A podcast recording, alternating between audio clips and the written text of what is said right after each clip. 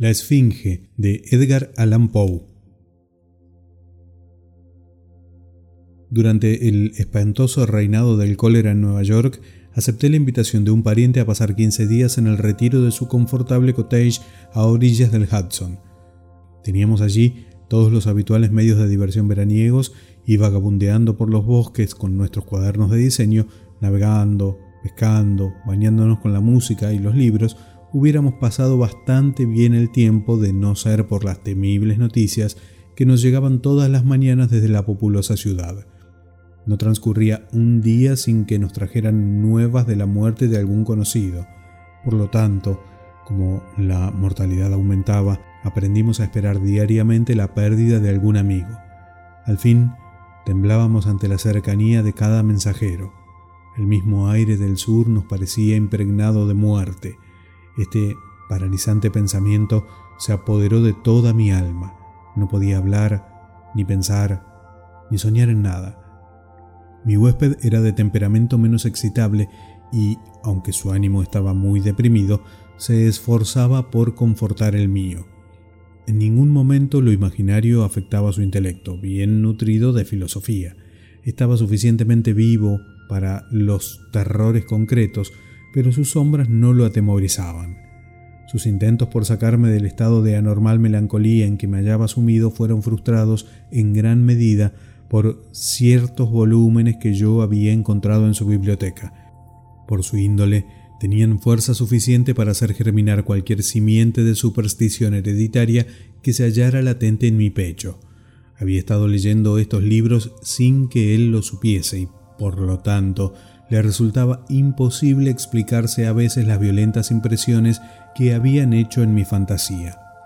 Uno de mis tópicos favoritos era la creencia popular en presagios, creencia que en esta época de mi vida yo estaba seriamente dispuesto a defender. Teníamos largas y animadas discusiones sobre este punto en las que él sostenía la absoluta falta de fundamento de la fe en tales cosas y yo replicaba que un sentimiento popular nacido con absoluta espontaneidad, es decir, sin aparentes huellas de sugestión, tiene en sí mismo inequívocos elementos de verdad y es digno de mucho respeto. El hecho es que, poco después de mi llegada a la casa, me ocurrió un incidente tan absolutamente inexplicable y que tenía en sí tanto de ominoso que bien se me podía excusar si lo consideraba como un presagio. Me aterró y al mismo tiempo me dejó tan confundido y tan perplejo que transcurrieron varios días antes de que me resolviera a comunicar la circunstancia a mi amigo. Casi al final de un día de calor abrumador, estaba yo sentado con un libro en la mano delante de una ventana abierta desde la cual dominaba, a través de la larga perspectiva formada por las orillas del río, la vista de una distante colina cuya ladera más cercana había sido despojada por un desmoronamiento de la mayor parte de sus árboles.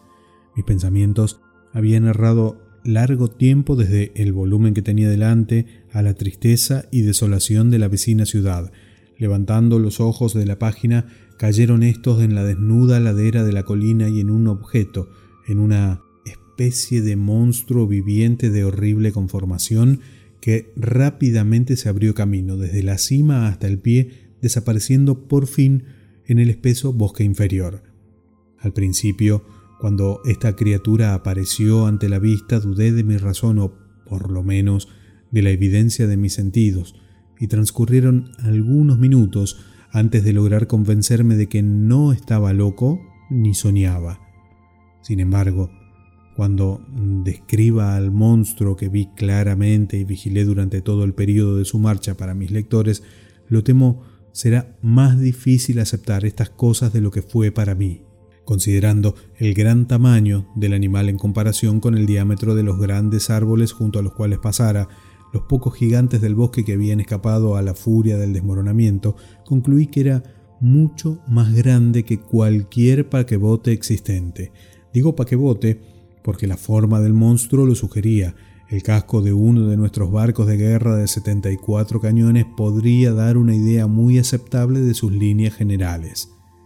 La boca del animal estaba situada en el extremo de una trompa de unos 60 o 70 pies de largo, casi tan gruesa como el cuerpo de un elefante común. Cerca de la raíz de esta trompa había una inmensa cantidad de pelo negro hirsuto, más del que hubieran podido proporcionar las pieles de veinte búfalos, y brotando de este pelo hacia abajo y lateralmente surgían dos colmillos brillantes parecidos a los del jabalí, pero de dimensiones infinitamente mayores. Hacia adelante, paralelo a la trompa y a cada lado de ella, se extendía una gigantesca asta de 30 o 40 pies de largo, aparentemente de puro cristal y en forma de perfecto prisma, que reflejaba de manera magnífica los rayos del sol poniente. El tronco tenía forma de cuña con la cúspide hacia la tierra. De él salían dos pares de alas, cada una de casi 100 yardas de largo, un par situado sobre el otro y todas espesamente cubiertas de escamas metálicas. Cada escama medía aparentemente 10 o 12 pies de diámetro. Observé que las hileras superior e inferior de alas estaban unidas por una fuerte cadena, pero la principal peculiaridad de aquella cosa horrible era la figura de una calavera que cubría casi toda la superficie de su pecho y estaba diestramente trazada en blanco brillante sobre un fondo oscuro del cuerpo, como si la hubiera dibujado cuidadosamente un artista. Mientras miraba aquel animal terrible y especialmente su pecho con una sensación de espanto, de pavor, con un sentimiento de inminente calamidad que ningún esfuerzo de mi razón pudo sofocar, advertí que las enormes mandíbulas en el extremo de la trompa se separaban de improviso y brotaba de ellas un sonido tan fuerte y tan fúnebre que me sacudió los nervios como si doblaran a muerto, y mientras el monstruo desaparecía al pie de la colina, caí de golpe desmayado en el suelo. Al recobrarme, mi primer impulso fue, por supuesto, informar a mi amigo de lo que había visto y oído, y apenas puedo explicar qué sentimiento de repugnancia me lo impidió. Por fin, una tarde, tres o cuatro días después de lo ocurrido, Estábamos juntos en el aposento donde había visto la aparición, yo ocupando el mismo asiento junto a la misma ventana y él tendido en un sofá al alcance de la mano.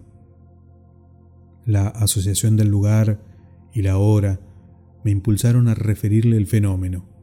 Me escuchó hasta el final. Al principio rió cordialmente y luego adoptó un continente excesivamente grave como si sobre mi locura no cupiese ninguna duda.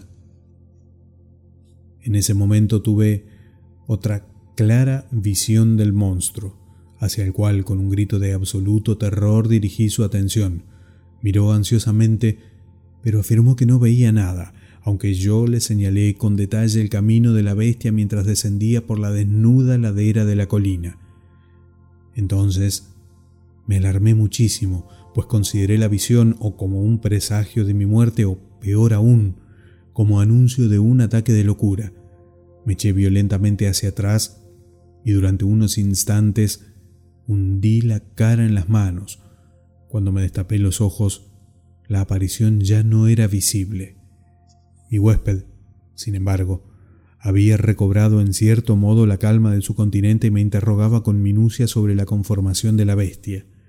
Cuando le hube dado cabal satisfacción sobre este punto, suspiró profundamente, como aliviado de alguna carga intolerable, y siguió conversando con una calma que me pareció cruel sobre varios puntos de filosofía que habían constituido hasta entonces el tema de discusión entre nosotros.